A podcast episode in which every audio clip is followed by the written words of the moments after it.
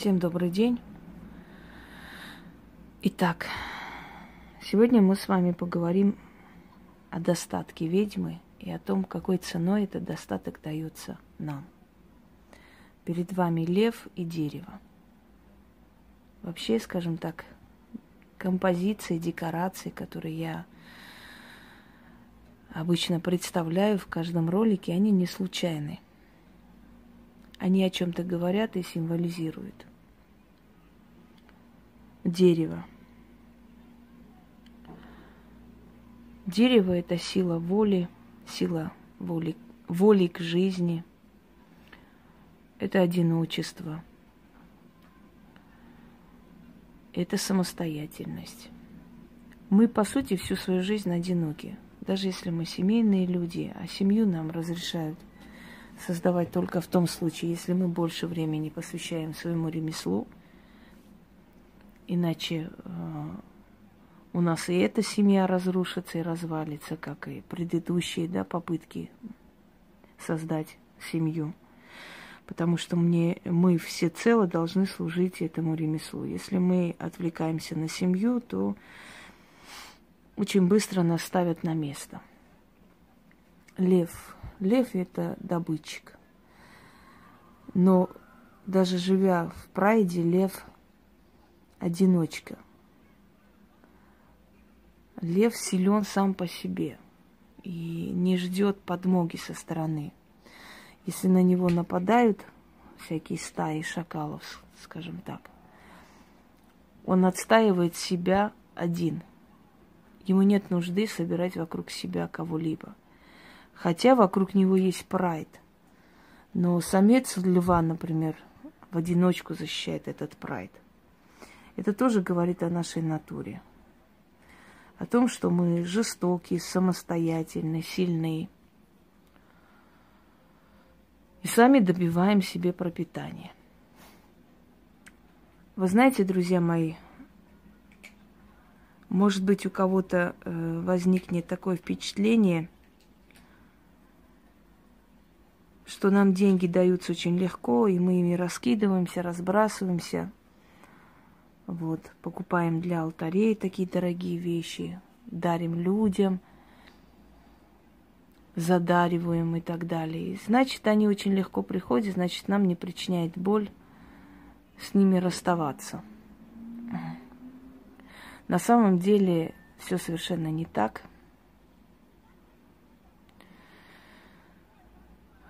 как вам представляется. Хочу вам сказать, что я за свою жизнь очень многим помогла. И не жалею об этом. Я оплачивала операции, я оплачивала проживание людей. Я очень многим помогла. Но в какой-то момент я поняла, что многие люди, которые собирались вокруг меня, они, по сути, приходили не ради того, чтобы со мной пообщаться, не потому что я, может, приятный собеседник, а потому что каждому из этих людей что-либо было нужно от меня. Кому-то просто посмотреть ситуацию, помочь, кому-то помочь деньгами, кому-то решить проблему и так далее. Был такой момент тяжелый в моей жизни, когда мне нужна была поддержка, просто человеческая поддержка, помощь, разговор – и вот все эти друзья и все эти приспособленцы, которые были вокруг меня, в какой-то момент начали отключать телефон, не отвечать на звонки. Хотя я такой человек ненавязчивый, я могу два раза позвонить и больше не звонить. И вдруг меня осенило, что я была нужна в тот момент, когда я э, заходила с ними в магазин – покупала им все, что им нравится, оплачивала им поездки. А знаете, почему-то было такое чувство вины, что вот э, у людей вот тяжело, им не хватает, а я-то могу работать, у меня э, всегда есть, э, скажем так, возможность, мне-то дают силы. Поэтому, ну, жалко человека, мне еще придет. Я, я работоспособная, у меня очень много идей, я сильная, мне дано, у меня есть э, этот талант, у меня есть эта сила и так далее. Я почему-то считала себя как каким-то образом виноватой, что ли, что вот я могу, мне дается, а у людей нет возможности, у них не получается, надо им помочь, надо э, где-то им э, сделать приятное. И вот какой-то момент силы меня просто, можно сказать, подняли и шваркнули об землю. И так шваркнули, что я зауважала и свой труд, и свои деньги, и себя, потому что я одна выкарабкалась и поднялась. Когда у меня опять все наладилось, стало лучше, чем было, все начали напрашиваться ко мне в друзья – вы знаете, что я хочу вам сказать? Я хочу вам сказать, что когда вы слишком много даете, слишком много помогаете, слишком много задариваете, то начинают окружающие думать, что тебе это так легко приходит, что тебе не так трудно, тяжело с этим расстаться, то есть тебе еще придет. И когда ты в один момент прекращаешь это делать, то те, которых ты приручила, да, и приучила к этому – у них появляется агрессия, ненависть к тебе, потому что они лишаются этой кормушки. И они э, не хотят с этим смиряться. Они же привыкли, что это должно быть всегда. И тут вспоминается э, древняя армянская легенда. Один князь очень любил, баловал, помогал своим крестьянам – давал им средства для постройки домов, женил их детей, играл им свадьбы, давал им приданые. На зиму приносил, э, то есть приказывал своим слугам каждый, в каждый дом принести зимний запас муки. И вот это длилось много лет, лет 20-30, сколько он правил, он все время был такой сердобольный э, человек, который заботился обо всех и его крестьяне просто не знали бед. Если в других селениях их хлестали кнутом, то здесь они жили вольготно, свободно.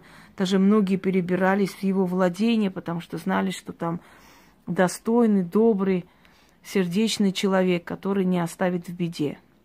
И в какой-то момент э, получилось так, что его э, имущество сгорело –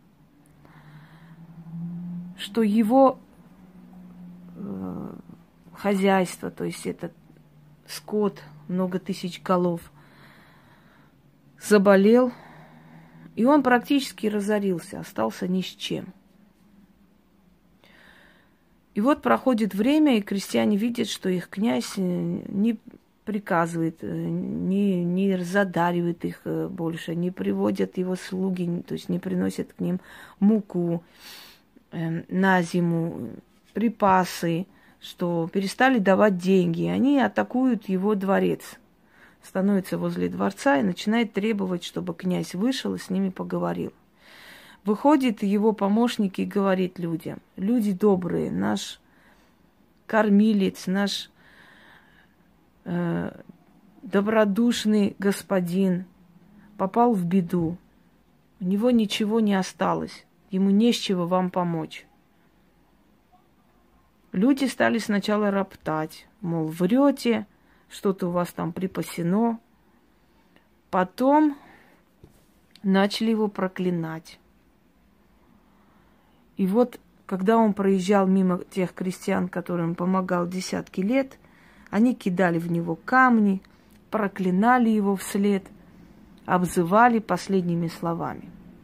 Вот это была плата за добро. И недавно я смотрела ролик, э, не помню в какой области, хозяин магазина, армянин, кажется, раздавал бесплатно хлеб пенсионерам. Каждому положено по несколько буханок или булок хлеба, в общем, которые они могут прийти, забрать. В одном селе эти пенсионеры нажаловались на него в прокуратуру, написали заявление, что хлеб не приносят э, прямо домой, Почему, когда они опаздывают, их булочек нету? Почему выдают такой хлеб, а не такой? Им хочется подороже. А почему только хлеб? Там им еще и масло положено, еще и должны выдавать булочки, и то, и это. И вот они нажаловались на него, и прокуратура, значит, вынудила его закрыть магазин в одном селе. И теперь в районе, где он опять, э, ну, то есть до сих пор его магазин есть, теперь в районе на него жалобы пишут для того, чтобы закрыли его магазин. Мол, аферюга, мошенник, наживается на нашем горе. Э, значит, спрашивают, там одна бабка меня особ, особенно так, знаете, э, заинтересовала в такой норковой шубе, со шляпой. Это ж положено, правда? Он же должен привезти прямо домой. Почему мы должны прийти сюда и забирать? И наверняка это не просто так. У него, наверное, льготы от государства за это все. И вы бы слышали, как они оскорбляли этих бедных продавщиц, как только их не обзывали, унижали их и так далее. я поняла одну вещь. Когда ты чрезмерно делаешь добро, люди начинают воспринимать это как, э, знаете, как твою обязанность святую. Люди не просто перестают это ценить, люди уже тебя обязывают дальше продолжать это делать. Они считают, что если ты делаешь добро, значит тебе это ничего не стоит, значит это особо не бьет по твоему карману, поэтому не сдохнешь, ничего с тобой не будет, да еще. У тебя же все равно много есть. Точно так же сказала моя знакомая, которая уехала отсюда – окруженная подарками, когда у нее спросили, она сказала, ну, у нее и так очень много есть, она не сдохнет, ничего с ней не убудет. Подумаешь, там несколько там мне подарила чего-то. Чрезмерное добро, чрезмерная доброта начинает притягивать к тебе людей, знаете, которых называют просители – людей, которые только и делают, что просят. И они не стесняются уже. Им не, э, нету такого понятия, как неудобно, человек же мне помог. Нет, они привыкают к этому. Они уже считают, что ты обязана помочь. Ты должна это сделать. Ты же уже один раз сделала, что ну чего тебе стоит еще раз? Так вот, э, может быть, кому-то кажется, что таким людям, как я, деньги достаются легко и просто, ведь вы же на заводе работаете, вы ездите на работу и так далее. Я как бы принимаю людей, отвечаю им там по WhatsApp, выставляю работы. Ну, что там, сам себе начальник, хозяин, поэтому что тут уж думать, да? Не пашет, как мы. Уважаемые люди – вы думаете, нам, царям, легко? Нам за вредность молоко положено. А еще и икра черная, которую я не люблю, кстати. Пахнет лягушатиной. Знаете, что я вам скажу? Нам деньги не просто нелегко не достаются, то есть нелегко достаются – Нам вообще они достаются через страдания. Очень большие. И за счет нашего здоровья. В данный момент я сижу перед вами, и э, уже три дня у меня ужасающая головная боль. Знаете почему? Потому что я сняла опухоль головного мозга у человека. Человеку полегчало. Конечно, результаты покажутся в течение месяца, поедет он сдавать анализы, посмотрит. Я уверена, что пройдет. Но три дня мне нельзя себя скидывать это. Если я себя это скину, болезнь вернется ему. Мне надо эти дни перетерпеть, чтобы потом снять уже безопасно для него и для себя. Мы фильтруем через себя человеческие болезни. Иногда приходит человек, ты смотришь после просмотра этого человека, тебя рвет кровью просто. У тебя нет сил добраться до постели, просто еле-еле доходишь туда. Много раз было, что я просыпалась утром, просто лежу в спортивке, уснула, вот прямо так, отключилась. Каждый день для нас, вот начало утра и конец дня, это как пытка. Мы каждый день вытаскиваем людей просто с того света. Я говорю о тех, которые действительно по-настоящему занимаются магией. Когда у меня э, начались проблемы со здоровьем, я лечилась. Но так получилось, что пришла ко мне женщина, которая болела онкологией. У нее уже была третья стадия. По большой просьбе знакомых, друзей я ее приняла. Она жива до сих пор. Прошло уже, наверное, сколько лет прошло? Ну, пять лет почти.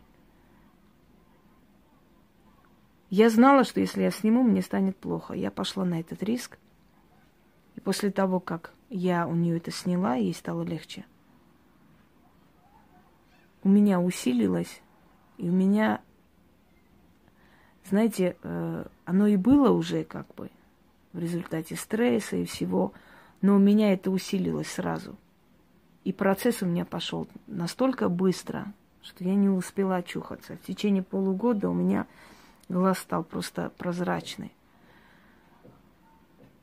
И потом я себя еле спасла, свою жизнь. Но эта женщина, может быть, даже и не, не знает, и не осознает, и не помнит.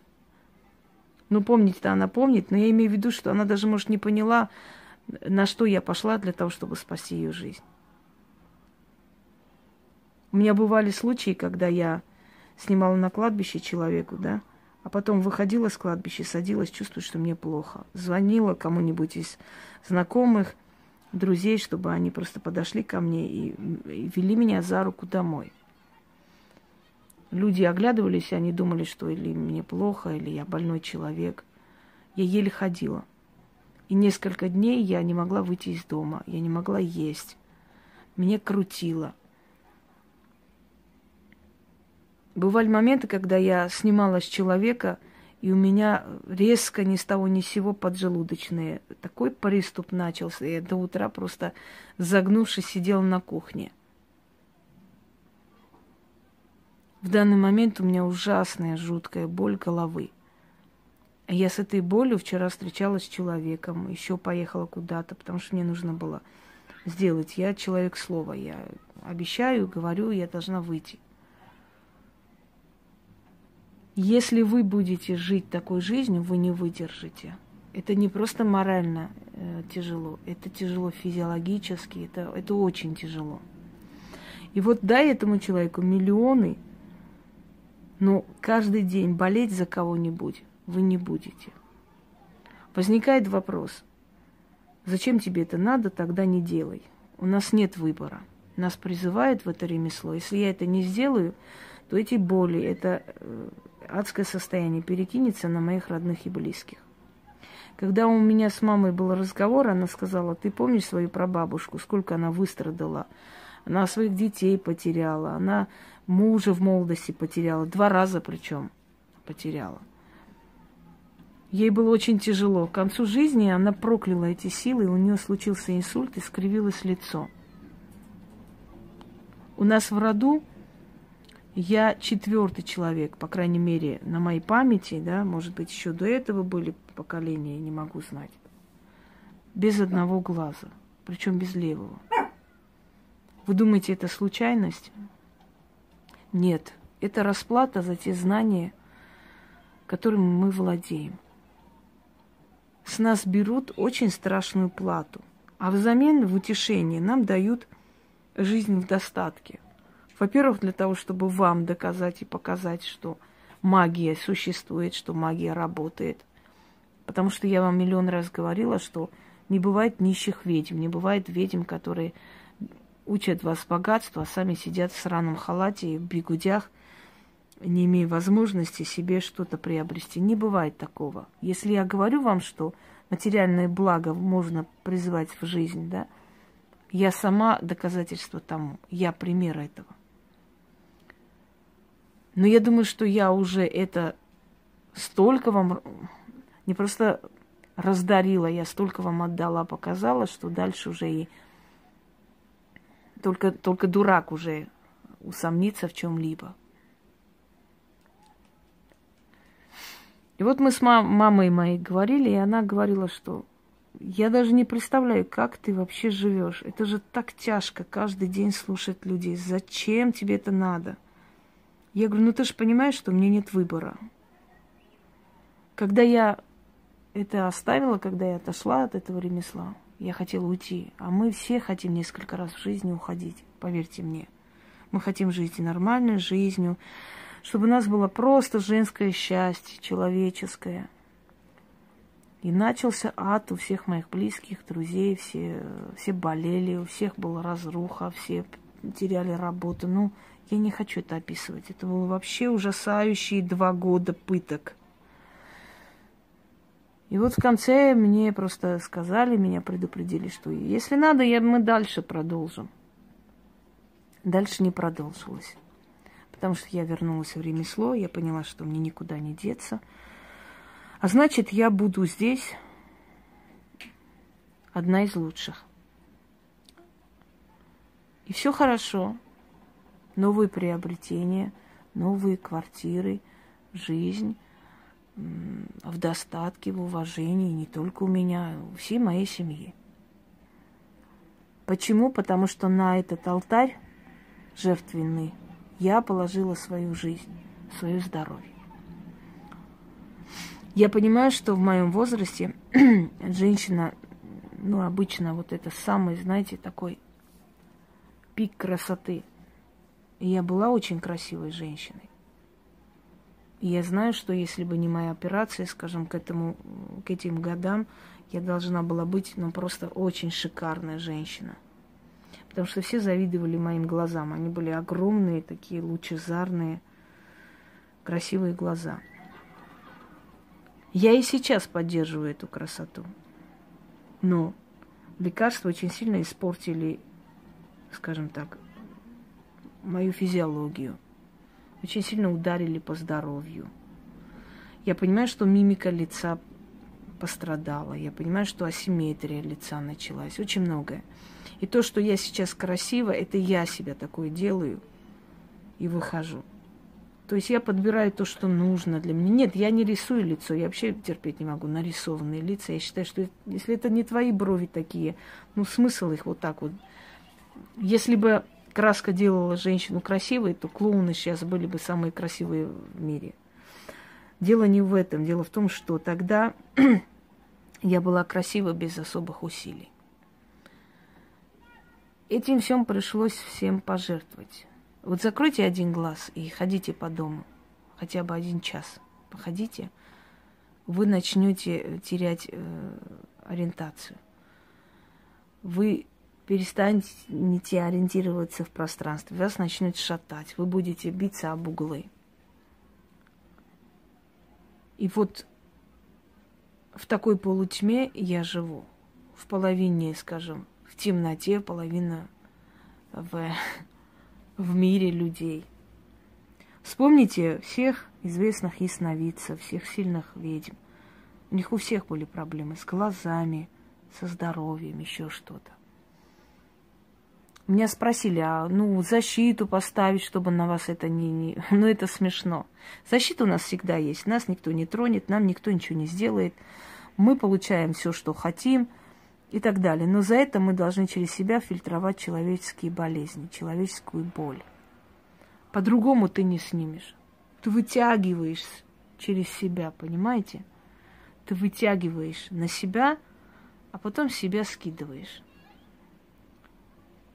Бывали моменты, когда я снимала с людей, я понимала, что вот у меня начиналось такое состояние нежелания жить просто. Я была готова открыть окно и прыгнуть. Я понимала, что это не мое состояние, что это я взяла, спохватила с него.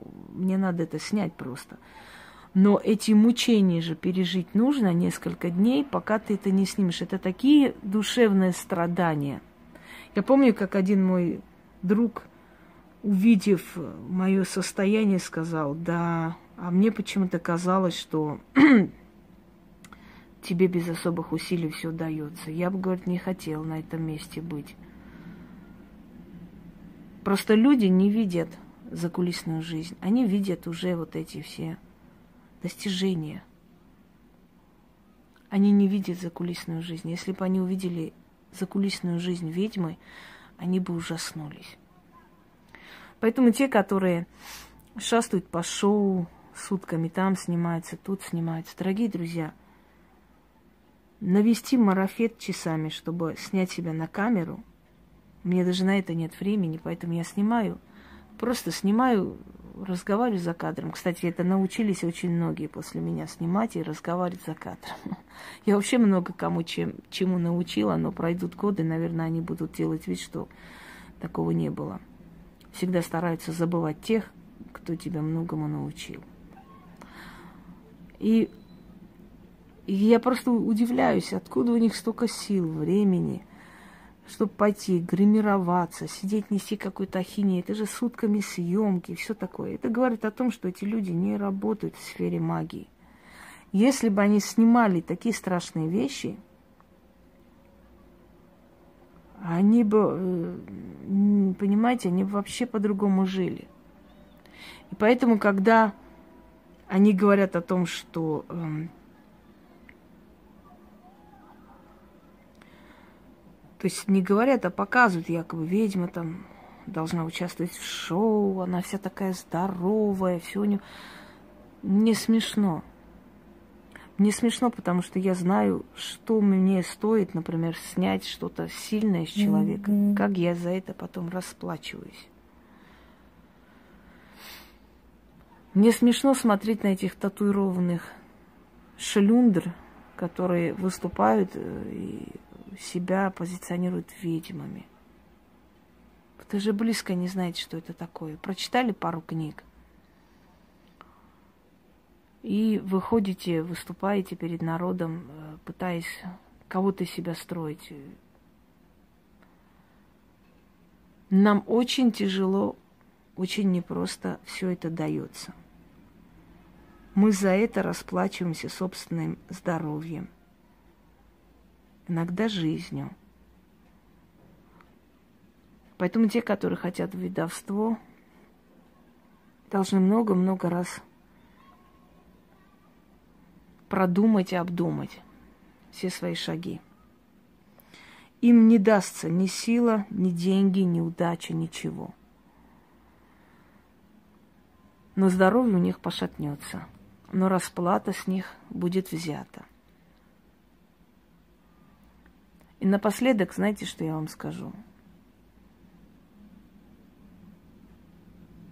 Один китаец все время выходил и кормил тигров – приносил им мясо, там разные для них, э, скажем, полезные корма. И когда-то он вышел без, без еды, без пропитания, думая, что тигры настолько благодарны и помнят его добро, что даже таким образом они его примут.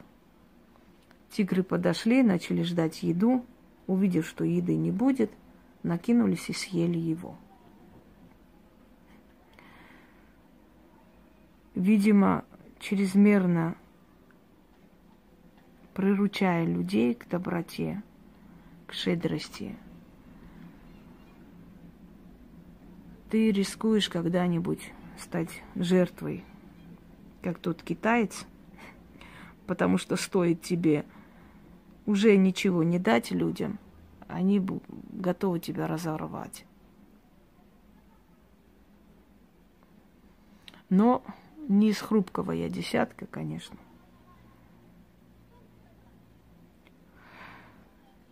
Итак, дорогие мои друзья, достаток ведьме дается не просто так, дается огромной ценой, страшными испытаниями, и тем, что вам не дано знать и не нужно знать. Только знайте одно, что никто из вас нашу жизнь не выдержит. Это миллион процентов. Просто мы сильные люди, и мы никогда не показываем свою слабость, мы никогда не показываем, что нам трудно, больно, тяжело и прочее, прочее. Но это ни о чем не говорит. Всем удачи!